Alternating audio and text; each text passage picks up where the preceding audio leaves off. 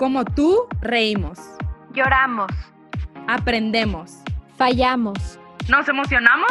Y también evolucionamos. Soy Ale. Y yo soy Marifer.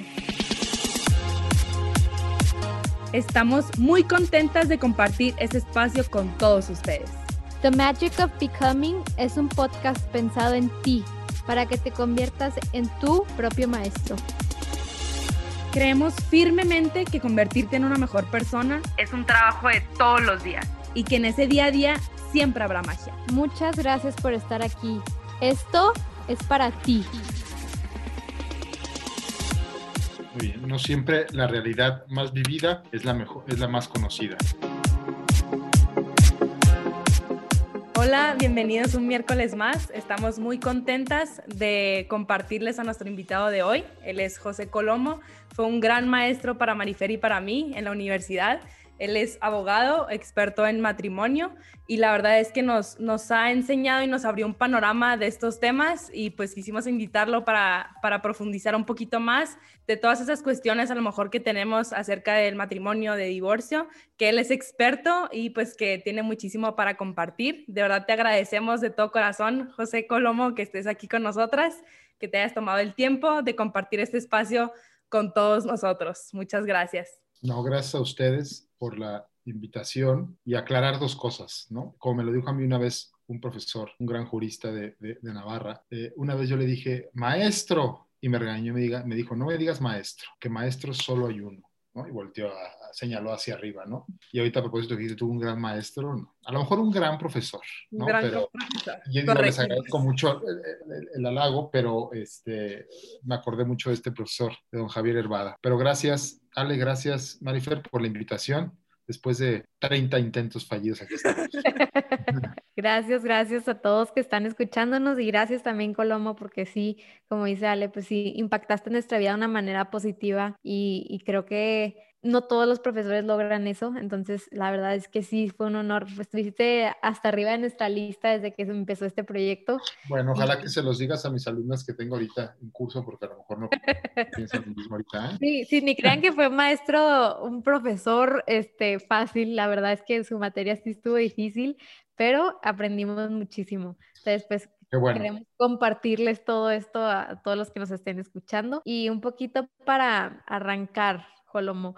Queríamos profundizar en este tema del el divorcio, ya que ha, ido aumentando eh, a lo largo de estos últimos años y sobre todo en, en matrimonios más jóvenes, en gente que lleva relativamente menos casada, que nos platicaras un poquito, tú que estás en este, en este ambiente, qué tanto ha ido aumentando, qué tanto es más mentira, qué tanto es mentira o qué tanto es verdad esto que, que se dice del divorcio que ha ido aumentando. No, es, es verdad, una apreciación eh, personal, pero las, si, si, uno revisa las distintas fuentes que tenemos en México, por ejemplo, una de ellas que la tenemos al alcance de todos, pues son las, del, las del INEGI, ¿no? Ahí nos, nos muestra claramente cómo en los últimos años, pues los matrimonios disminuyen, o sea, cada vez se casan menos y los divorcios van en aumento. Entonces, eh, pues sí, es, es, muy cierto que cada vez hay... Eh, más divorcios, ¿no? Eh, esto, pues, de acuerdo a, distintos estudios que existen y también, por supuesto,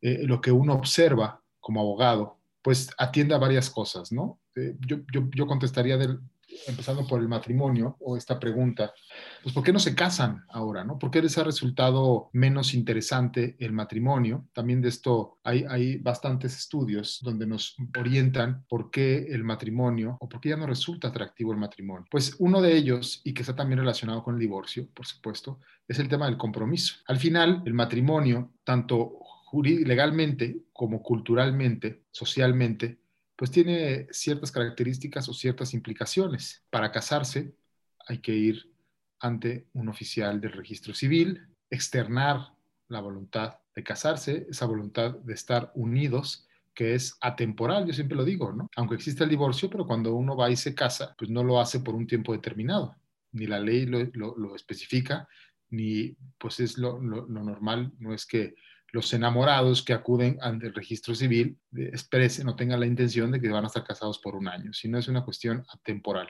Eh, entonces, pues esta parte de exteriorizar la voluntad tiene también un compromiso, un compromiso interno, un compromiso entre los consortes, pero también tiene un compromiso público. Cuando uno se casa, le dice a la sociedad que a partir de este momento se está comprometiendo. Por eso, si se acuerdan, veíamos en clase que el matrimonio es un vínculo jurídico, ¿no? Y es jurídico por juris de justicia. Me debo a la otra persona y la otra persona se debe a mí. Hacemos un pacto ahí, un compromiso atemporal. Entonces, pues ante estas características y la sociedad en la que vivimos ahora, que cada vez, eh, y sobre todo las nuevas generaciones, porque quizá uno tuvo otro tipo de educación, para bien o para mal, pero las nuevas generaciones pues le sacan un poco a los compromisos. Y el matrimonio pues trae consigo este gran compromiso ante el oficial del registro civil, con un papelito, como dicen que muchos, que el papelito no importa, pues importa el papelito, ¿no? Porque ese papelito justo crea un estado civil, pero también el hecho de casarse genera un compromiso social. Para eso es la fiesta, por ejemplo, ¿no? Habitualmente cuando una persona se casa, hay, hay esa parte cultural muy importante que es la fiesta, la ceremonia y después la fiesta. La fiesta tiene un sentido cultural muy importante. Habitualmente cuando una persona eh, se va a vivir con otra en unión libre, no hay fiesta. Cuando se casan, sobre, todo, sobre todo en México, o sea, sobre todo en México es muy, muy, este, le, dan, le damos mucha importancia a ese evento social. Yo creo que... Eh, yo creo que eh, en Occidente y también en Oriente, o sea, en todas partes, y, y, al final, eh, en otras culturas, siempre eh, la boda, ya sea religiosa o, la boda civil, siempre tiene una connotación importante de festejo, ¿no? Por lo que hemos estado diciendo ahorita. Sí. Entonces, eh, pues bueno, ante ahora esta, esta nueva cultura que, tenemos, en donde le sacamos la vuelta a las obligaciones, pero no a los derechos, pues no resulta tan atractivo el matrimonio. Ahora, eh, el divorcio se ha ido, ustedes lo recordarán, hace todavía un par de años, para divorciarse, uno tenía que pues recurrir a alguna de las 18, 17 causales que estaban en el código. Ahora ya no tenemos ni una sola causal. Ahora tenemos el divorcio por mutuo consentimiento o el divorcio sin expresión de causa, ¿no? Es decir, si tú, Marifer, estás casada y le van a divorciar, pues ya no necesitas recurrir a alguna de las causales, sino simplemente por la decisión unilateral vas con el juez y le dices, me quiero divorciar.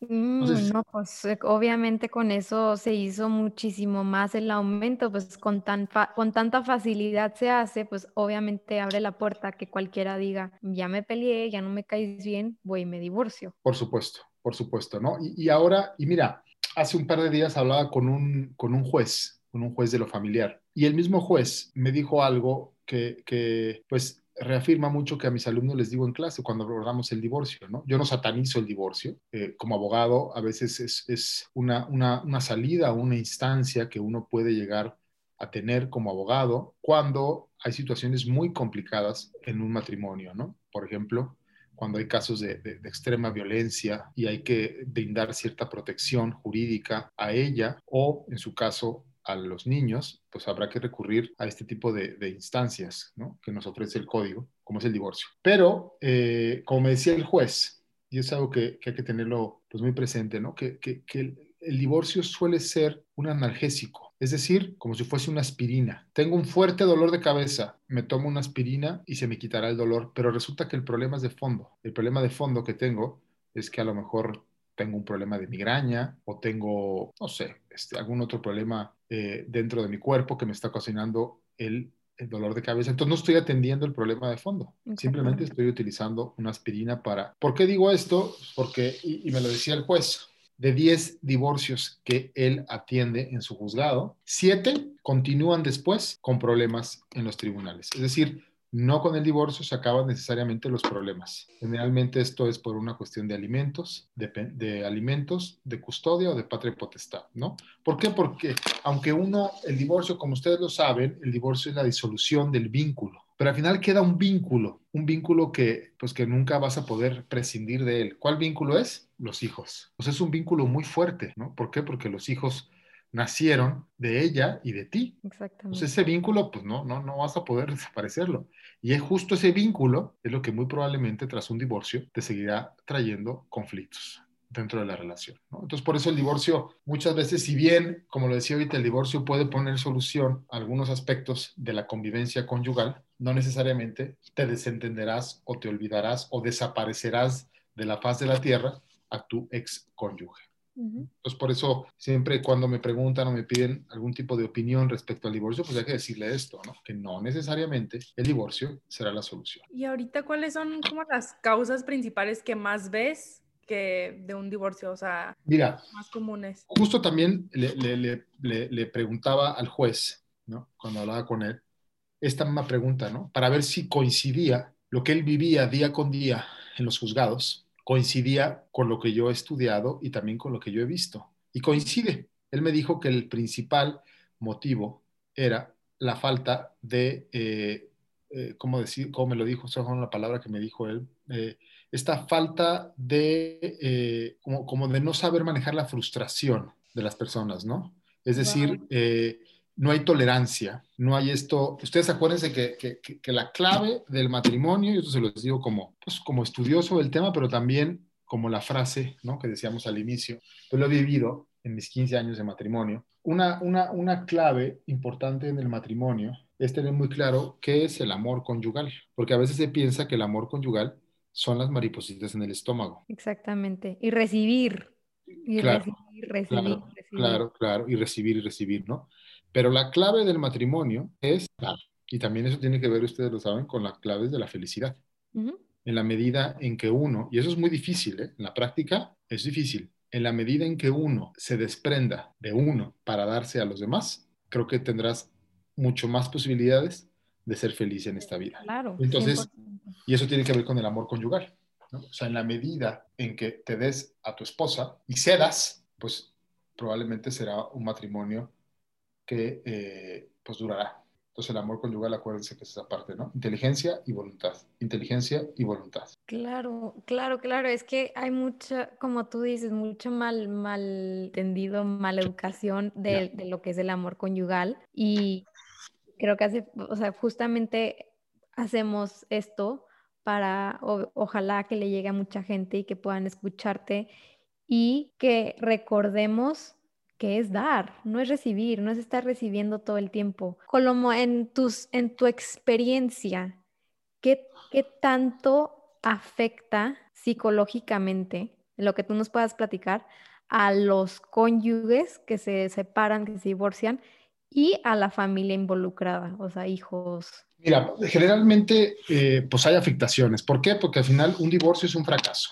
O sea, es el fracaso, soy muy feo esa palabra y muy fuerte, pero pues así es. O sea, cuando uno se divorcia, eh, hay un fracaso a un proyecto, ¿no? O sea, es decir, te casaste convencido, de manera voluntaria, te casaste, prometiste, juraste, y bueno, eso fracasó. No se dio. Por las causas que hayan sido. No estoy diciendo que haya culpables o quién es el culpable, pero hay un fracaso. Entonces, ante ese fracaso, dicen los que saben, es decir, los psicólogos, pues que evidentemente hay, hay una etapa de, pues no sé si sea la palabra correcta, de, sufrimiento o de, afectación emocional en los cónyuges. Sobre todo habrá que atender cuál es el motivo del divorcio. Claro. ¿no? O sea, si hubo violencia, y no nomás violencia física, sino violencia emocional, violencia económica, cualquier tipo de violencia, ¿no? Pero de que hay afectaciones emocionales, las hay, ¿no? Está más que acreditada esa parte con muchos estudios que hay, ¿no? Y ya no hablemos de la parte de los hijos. ¿Por qué? Pues es muy fácil, ¿no? Y ustedes como pedagoga lo saben, que, que un hijo se sabe y conoce su origen. ¿Cuál es su origen? Pues papá y su mamá. Entonces, él, digamos, él, él, es parte de ellos dos, ¿no? Entonces, si él ve que esta parte de él, padre y madre, se separan, se pelean, eso pues automáticamente hay yo no conozco eh, ningún eh, eh, psicólogo que diga o que promueva que ante un divorcio o una crisis conyugal no haya afectación en los hijos, ¿no? Siempre lo, lo hay. Y muchas veces dirán este argumento, bueno, es que es mejor que estén divorciados a que, bueno, sí, por supuesto, por supuesto. Pero vuelvo a lo mismo hace rato, ¿no? Hay que conocer cuál es el origen de los problemas. Exactamente. Me, me, quedé pensando como, como en este tema de, obviamente hay miles de causas de divorcio, ¿ok? Pero en tu experiencia que te, te toca tocar muchos diferentes tipos de causas, ¿hasta qué punto es sano luchar? ¿Hasta qué punto es sano em, quedarte? ¿Hasta qué punto es sano seguir la batalla? Mira, Marife, yo creo que esa pregunta, pues no habría, pues yo creo que una, una, fórmula, ¿no? Para decir, hay que luchar tanto hasta aquí, ¿no? Yo creo que eso quedará en, pues en el caso y en la conciencia de cada uno, pero es un poco lo que mencionaba hace rato, ¿no? Lo que ha pasado hoy es que ante el más mínimo problema, pues acude el divorcio, ¿no? Ya uno ya no, se ha perdido ese para siempre en el matrimonio, se ha perdido ese cuando yo lo veo con mis alumnos de derecho, cuando vamos el matrimonio, les llego a preguntar, ¿ustedes creen que en el matrimonio hay que sacrificarse? Y la mayoría de mis alumnos me contesta que no hay que sacrificarse. Entonces, eso es un reflejo, ¿no? Esta palabra de sacrificio hoy podría llegar a tener una eh, concepción errónea. Muchos podrían pensar que casi casi sacrificio es como flagelarse, pegarse, este, ¿no? Pero no, el sacrificio es justo lo que estábamos platicando hace rato. ¿no? Dejar de hacer cosas que a lo mejor a mí me gustan por el bien de la otra persona. O ceder por la otra persona. En fin, hay muchos, muchos ejemplos. Pero tiene que ver con esto, ¿no? Sí, totalmente.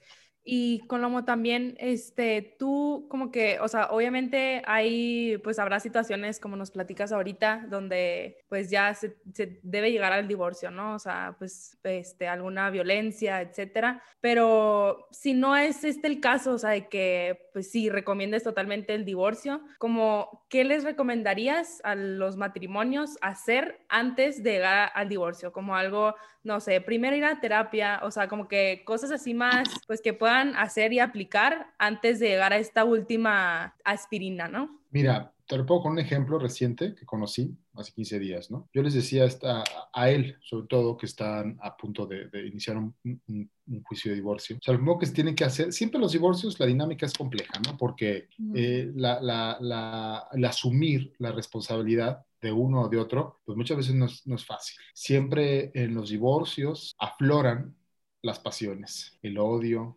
la venganza, etcétera, etcétera. Entonces son pasiones que, pues, si no, las, si no las controlamos, nos pueden llevar muy lejos, hasta la muerte. Entonces, aquí están los casos de violencia, por ejemplo, ¿no?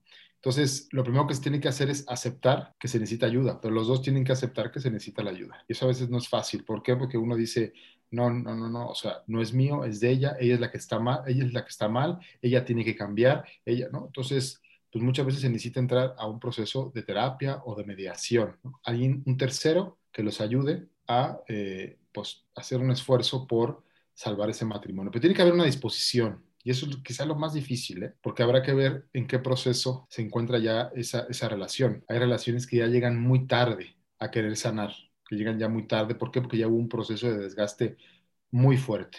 Más muchas veces ya hubo violencia física, o ya hubo infidelidades, o ya, o sea, ya hay un desgaste importante, ¿no? Entonces, eh, pues lo primero es eso, ¿no? Siempre se recomienda que, que se piense que está, hay veces que no, ¿eh? Si estamos ante una situación grave, de, hace unas semanas también conocí un caso de, de violencia bastante delicado, y no, y hay que, como decía hace rato, hay que brindar la protección jurídica, legal, a ella y a los hijos, ¿no? Porque en cualquier momento la matan. Ese es un tema sumamente delicado, que ustedes seguramente ya lo, han abordado y lo conocen, es el de la violencia contra la mujer. Es una cuestión en México que sigue estando poco escondida, que a veces no nos enteramos o no nos queremos dar cuenta, pero eh, el problema de la violencia familiar es uno de los principales problemas de seguridad que tenemos en México. Muy grave, insisto, ¿eh? muy grave el problema y a veces como no queremos darnos cuenta, ¿no? Que está ahí ese problema dentro de nuestras casas. Y, bueno, entonces, pues yo, yo lo que les diría, primero, yo como abogado recomiendo la terapia, la mediación, y si ya no hay un acuerdo, podríamos hablar también de una separación. Es decir, que durante un tiempo, y esto hay que tener cuidado, ¿no? En qué momentos se recomienda y en qué momentos no se recomienda, sobre todo quizá yo con mi mentalidad jurídica, eh, si es posible una separación. Jurídicamente la separación no, no, no existe, jurídicamente, ¿no? Pero se puede recomendar, es decir, yo lo recomendaron, oye, dense un tiempo, vayas a vivir uno acá, otro allá, ¿no? Pero insisto, dependerá mucho de la situación de la pareja, porque pues si no después se puede acreditar una especie como de abandono, del domicilio, etcétera, etcétera, ¿no? Pero si es una relación que todavía no está más desgastada y que están ellos dispuestos a, pues puedes empezar con una terapia y una separación y después intentar pues, la, Por supuesto, creo que es muy importante lo que estás diciendo de que debe haber disposición de los dos y yo creo que a lo mejor y hasta es mucho del problema también del por qué las personas deciden separarse, porque a lo mejor es nomás uno el que quiere luchar y el otro ya no. O bueno, pues puede haber miles de situaciones, pero me, me quedé pensando si, por ejemplo, hay alguien que nos esté escuchando que esté viviendo violencia familiar en su casa o conozca a alguien que, que sepa que vive violencia que tenga violencia familiar en su casa, tú, tú como abogado, ¿qué le recomendarías a esta persona? Bueno, hay, eh, dependiendo de los estados, pero generalmente los estados tienen eh, centros donde, donde atienden a, eh, pues generalmente la, bueno, más bien, sí, generalmente la violencia es hacia la mujer, ¿no? Entonces hay lugares especializados en donde se atiende a la mujer y en su caso se pueden brindar una serie de protecciones jurídicas a la mujer para, en su caso, que el hombre, por ejemplo, no se pueda acercar a la mujer y a los hijos. Colomay, por ejemplo, tú en, en, en, clase recuerdo también que nos platicabas mucho el estar muy atentas del noviazgo. Hace poquito escuché una frase que me parece muy acertada, que es un, un matrimonio fallido es un noviazgo fallido. Este, que por lo general, no sé, ¿qué, ¿qué tan de acuerdo estás, por ejemplo, tú con esa frase? No, no, sí, pudiera ser, pudiera ser, ¿eh? no, no, no sería tan radical de decir matrimonio fallido, noviazgo fallido, no, no no sería tan tajante en decir que, uno ocasiona lo otro, pero sí, sí puede llegar a tener una influencia importante, por supuesto. Lo que pasa ahora, eh, pues ahora los, los noviazgos, o ahora ya no les gusta utilizar la palabra noviazgo, ¿no? Ahora ya utilizan otros términos. Pero bueno, esa, esa etapa de conocimiento previo al matrimonio, también se ha ido desdibujando y ha ido acabando, ¿no? O sea, si nos remontamos al origen del noviazgo, pues justo tenía esa intención de que los futuros consortes o esposos se conocieran, pero no como ahora sucede que, que se conocen de otra manera, ¿no? Es decir, pues se han adelantado eh, las eh, relaciones antes del matrimonio, este, se viven muchas cosas que antes se tenían reservadas para el matrimonio, se viven desde antes. Entonces, eso quizá distrae de otras cosas, ¿no? No quiero yo entrar con un discurso moralista o religioso de, las relaciones prematrimoniales, pero sí, lo han dicho muchos filósofos esto, ¿no? O sea, muchas veces las pasiones nos pueden distraer de lo importante, ¿no? Eh, ¿Y qué es lo importante? Yo siempre se los decía en clase, quizá por eso eh, lo, traes a, colación, pues de fijarte que sea una persona virtuosa, porque eso es lo que pesa el día de mañana, ¿no? Los temas pasionales luego van y vienen, ¿no? o, el tema sexual, que si bien es muy importante dentro del matrimonio, pero son cuestiones que muchas veces pasan o, pasan a un segundo plano. Y lo que no pasa a un segundo plano, pues son las virtudes. Exactamente. ¿no? Que sea una persona humilde, que sea generosa, templada, ¿no? o sea, con templanza. O sea, en fin, todas estas virtudes que son eh, las que al final pesan dentro del matrimonio, ¿no? Porque la convivencia día con día es lo que uno dice, ah, mira, esta persona sí es generosa, esta persona es humilde, eh, la templanza, en fin, todas estas virtudes es una persona justa, podríamos enlistar aquí muchas virtudes, eh, solidaridad, en fin, son las cosas que uno debe de buscar en el noviazgo, ¿no? O sea, no tanto, a ver, yo sé que la, la, la, la inercia, la inclinación sería fijarnos, y es muy importante, por supuesto, si está guapa. Es más, tiene que estar guapa. Si no está guapa, no, claro, porque pues es que, como dice el dicho, de la vista nace el amor, ¿no?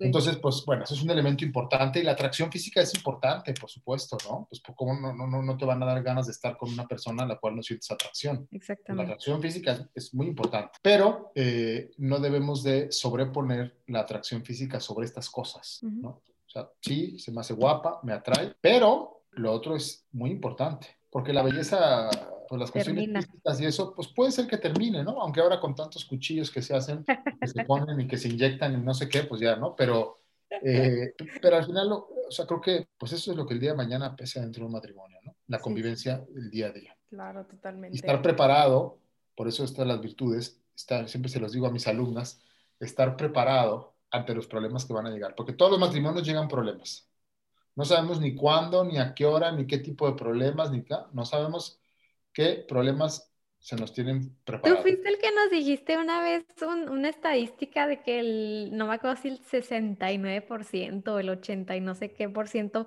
de los problemas matrimoniales no tienen solución, simplemente alguien tiene que ceder. No me acuerdo si yo lo dije, pero sí es cierto, ¿eh? O sea, sí, sí creo que, pero es justo lo que hemos estado platicando, eso que dices, Marifer, ¿no? Sí. que no tienen solución, pues no, ¿no? Y muchas veces los temperamentos, pues tú estás una persona con un temperamento, se nace con un temperamento, ¿no? Lo que va creo que moldeando, y corríjanme, es el carácter, ¿no? Pero hay personas que nacen con un temperamento, y ya, ¿no? O sea, yo tengo cosas de mi temperamento que las he tenido toda mi vida. Y quizá cuando uno se va haciendo grande, se acentúan, ¿eh? Algunas de esas. Eso no se va a arreglar, ¿no? Daniela, que ustedes la conocen, ella es muy despistada. Pues eso no se le va, y a lo mejor, así, y ahorita a lo mejor nos reímos, ¿no? Por eso, pero en el día a día, ¿no? Esos despistes, pues ocasionan problemas, ¿no?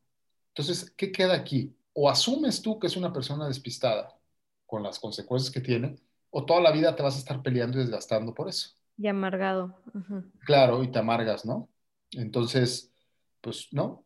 Hoy me llama mi esposa a las dos y media de la tarde, ¿no? Asustada porque se le olvidó recoger uno de mis hijos de la escuela. Entonces, eh, digo, eso es lo de menos, pues, lo del niño en la escuela, ¿no? No le va a pasar nada, pero otras cosas que sí pueden ser, ¿no? Eh, con mayor trascendencia, ¿no? En fin, creo que un aspecto importante pues que tiene que ponerse de acuerdo siempre es sobre la educación de los hijos. Y esta parte del conocimiento a la otra persona, eso se me hace muy importante también. O sea, qué padre que, que lo mencionas. Digo, obviamente tú que, tú que sabes un poquito más de esto, como ¿Cómo, está, ¿Cómo prepararnos? A lo mejor es, sabemos que hay mucho miedo ahorita en el matrimonio, y lo hablábamos ahorita al principio, o sea, hay miedo al matrimonio, hay miedo al compromiso, o sea, es algo que existe y mucho más ahorita en, en estas generaciones, en nuestras generaciones, pero esto que mencionabas ahorita de, pues hay que prepararnos de todos esos problemas que puede haber en el matrimonio, pues sí, prepararnos y claro, conocer un poquito más a la, bueno, conocer lo más que podamos a la otra persona, a ver sus virtudes, sus valores, etcétera, todo lo que buscamos en alguien más antes de llegar a un matrimonio, ¿no? Pero fuera del,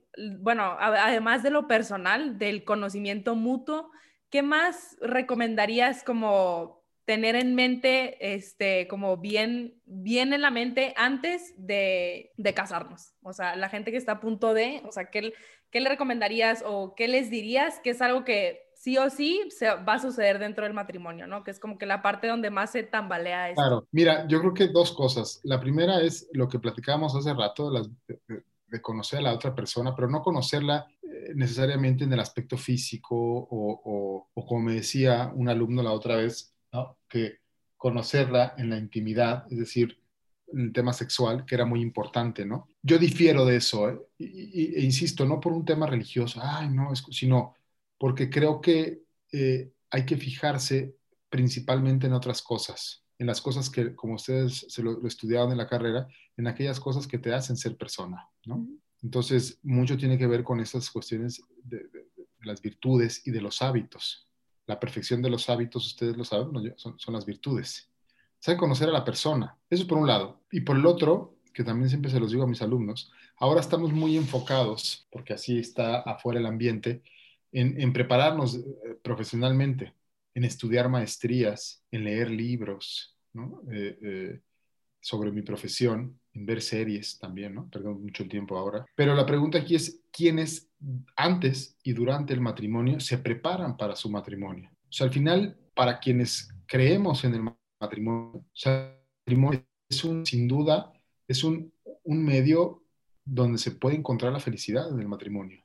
Por esto que decíamos, porque es en el matrimonio donde uno aprende a darse a los demás, a tu esposa y a tus hijos. Entonces, hay que prepararse para eso hay que preparar, no estoy diciendo que tienes que estudiar maestrías, que lo podrías hacer.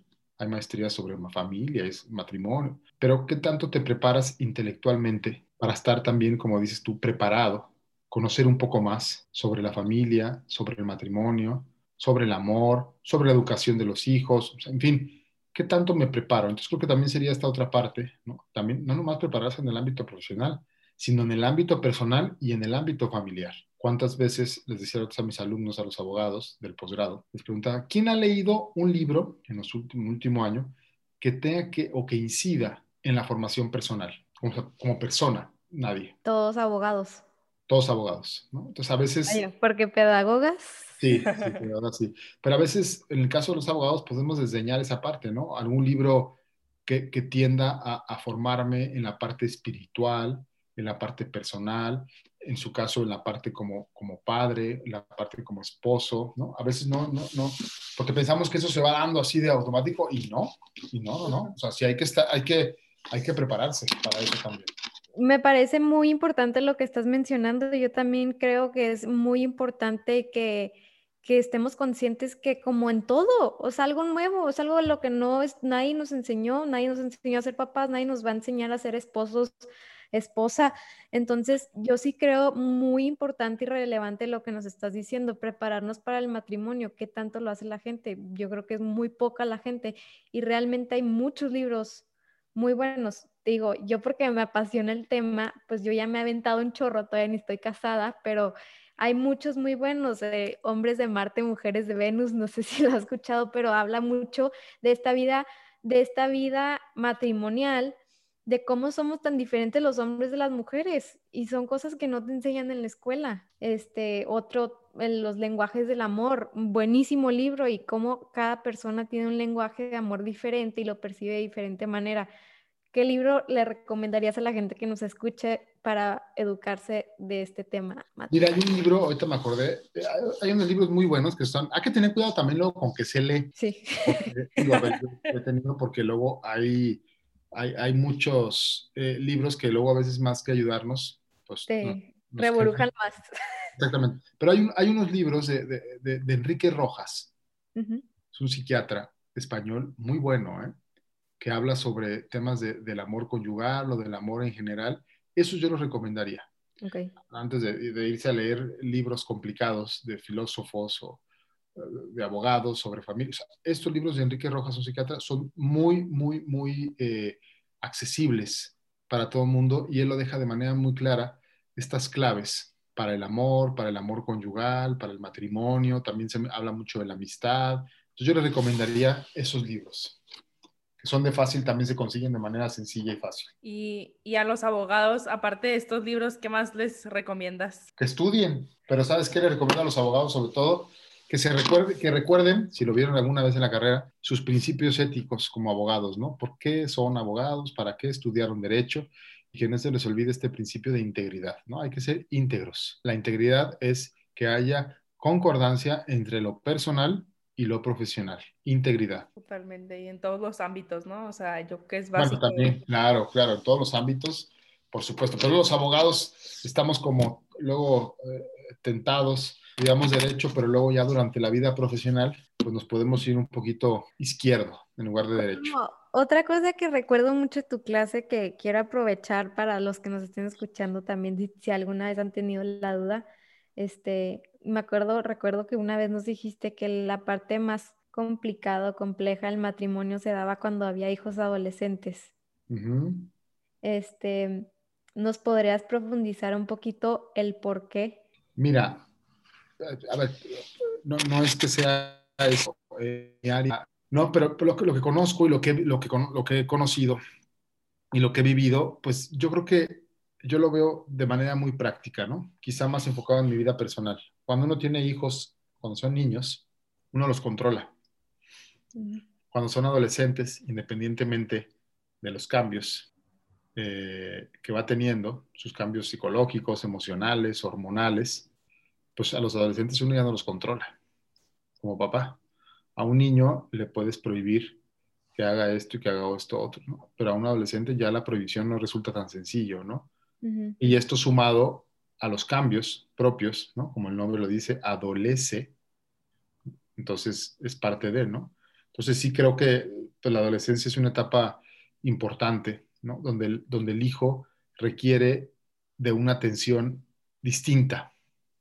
No digo que mejor o peor, pero sí me decía eh, Antier, un colega con el que trabajo, que tiene un adolescente, justo y que no sabe cómo tratarlo porque ya empezó a descubrir el alcohol, el adolescente, ¿no? Entonces, él no, sabe cómo atenderlo, cómo tratarlo, cómo... Y yo lo que le decía, mira, yo no soy terapeuta, no soy psicólogo, pero lo que te diría con sentido común es que tienes que estar mucho más cerca de tu hijo. No, no lo tienes que controlar ni espiar, ni simplemente que él sienta que tú estás ahí, que él sienta que su papá está ahí todo el tiempo.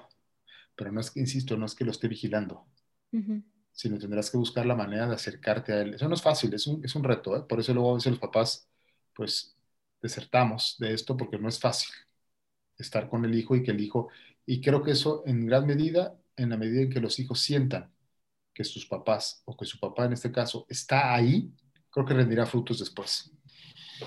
Sí, ya estoy totalmente de acuerdo contigo en, eso, en ese punto que tocaste. Y, y creo que también lo mencionaste alguna vez, pues la importancia de la comunicación de la pareja, del matrimonio en este caso, en esta etapa. Claro, en todas las etapas la comunicación es esencial, pero sobre todo ya cuando empieza a haber este descontrol, bueno, que ya no hay tanta, que ya no obedecen tan fácilmente, pues el, el hecho de que estén en el mismo canal, tú y tu esposa, pues hace las cosas mucho más sencillas. Así uno le dice, no, sí ve al antro, y el otro dice, no, no vayas al antro. Pues como que es, muy importante eso, ¿no? Como el estar de acuerdo en cómo se van a, cómo se educar a los hijos, lo que, lo que dijiste hace rato. Sí, totalmente de acuerdo con eso, ¿no? Y hay que prepararse, por eso es lo que decía hace rato, ¿no? Porque uno no sabe. No es que uno tenga doctorado en, en atención de adolescente, ¿no? Muchas veces, aunque, muchas veces, aunque eh, uno haya estudiado y se haya preparado, pues a veces son, son grandes pruebas de vida los hijos o la vida marital también, ¿no? O sea, son grandes pruebas. Por supuesto. Claro, y al final de cuentas, pues nos toca vivir eso, ¿no? O sea, por más que escuchemos o estudiemos, como, como mencionas, pues yo creo que al final de cuentas, pues claro que prepararnos nos hace un poquito más, este, pues conscientes psicológicamente, ajá, este, pero pues nos toca vivirlo, ¿no? O sea, nos toca vivirlo, este, y pensar que, pues sí, ver a la otra persona como, como un ser integral y nosotros también serlo para, pues, sacar lo mejor del, del matrimonio, ¿no? Y disfrutar de verdad los frutos de esto.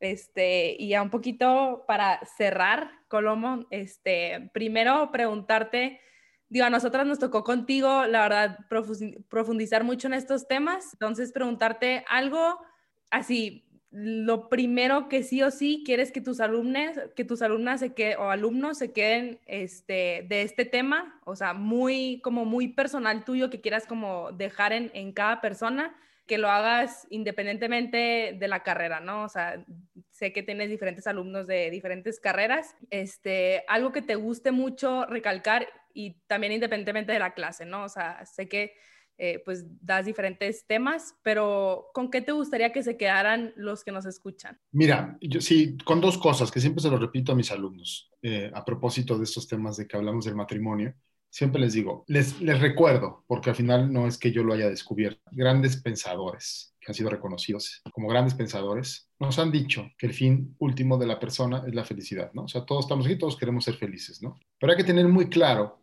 cuál es el camino para la felicidad, porque hoy hay muchas trampas allá afuera. Repito e insisto, no lo digo yo, lo han dicho estos grandes filósofos y pensadores. La felicidad no la encontramos en las cuestiones materiales, ni en el individualismo, ni viendo series, ni viajando, ni... O sea, esos son felicidades o momentos temporales.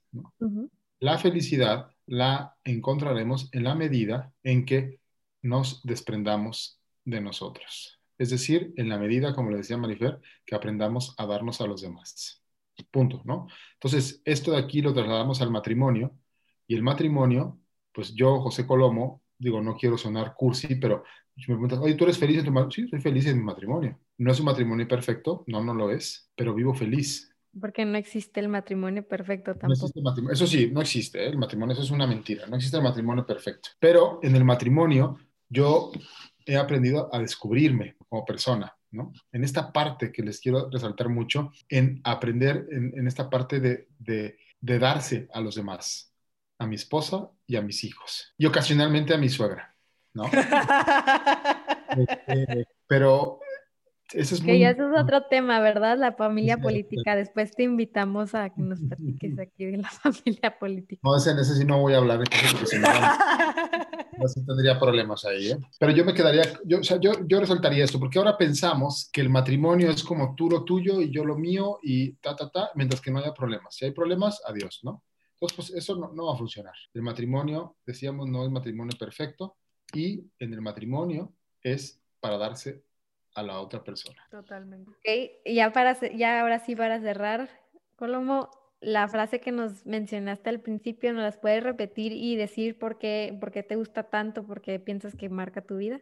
Claro, no siempre la realidad más vivida es la mejor conocida, ¿no? Esa frase, eh, pues, es de, de, de, un autor español que siempre Daniela, mi esposa, la menciona mucho y, y, me gusta mucho, ¿no? ¿Por qué? porque muchas veces hemos vivido como acostumbrados a algo, pero no significa que lo conozcamos, que lo entendamos y que sepamos su naturaleza y su fin, ¿no? Entonces, no necesariamente eh, si yo tengo 20 años de casado, significa que conoceré realmente o entenderé realmente cuál es la naturaleza o cuál es el fin, por ejemplo, del matrimonio, ¿no? Entonces, a veces esto puede resultar como engañoso, ¿no? En la vida, en el día a día no siempre la realidad más vivida es la mejor conocida. Es muy profundo, tiene mucha profundidad esa frase. No es mía, ¿eh? muchas gracias, Coloma, de verdad, muchas gracias. Este, disfrutamos mucho y aprendimos mucho de ti. Nos recuerdas bastante lo que extrañamos ser tus alumnas. y pues muchas gracias a todos los que nos escuchan, que se queden con lo mejor de esta conversación, de este gran profesor que nos ha enseñado bastante el día de hoy y muchísimas gracias por estar aquí. gracias a todos.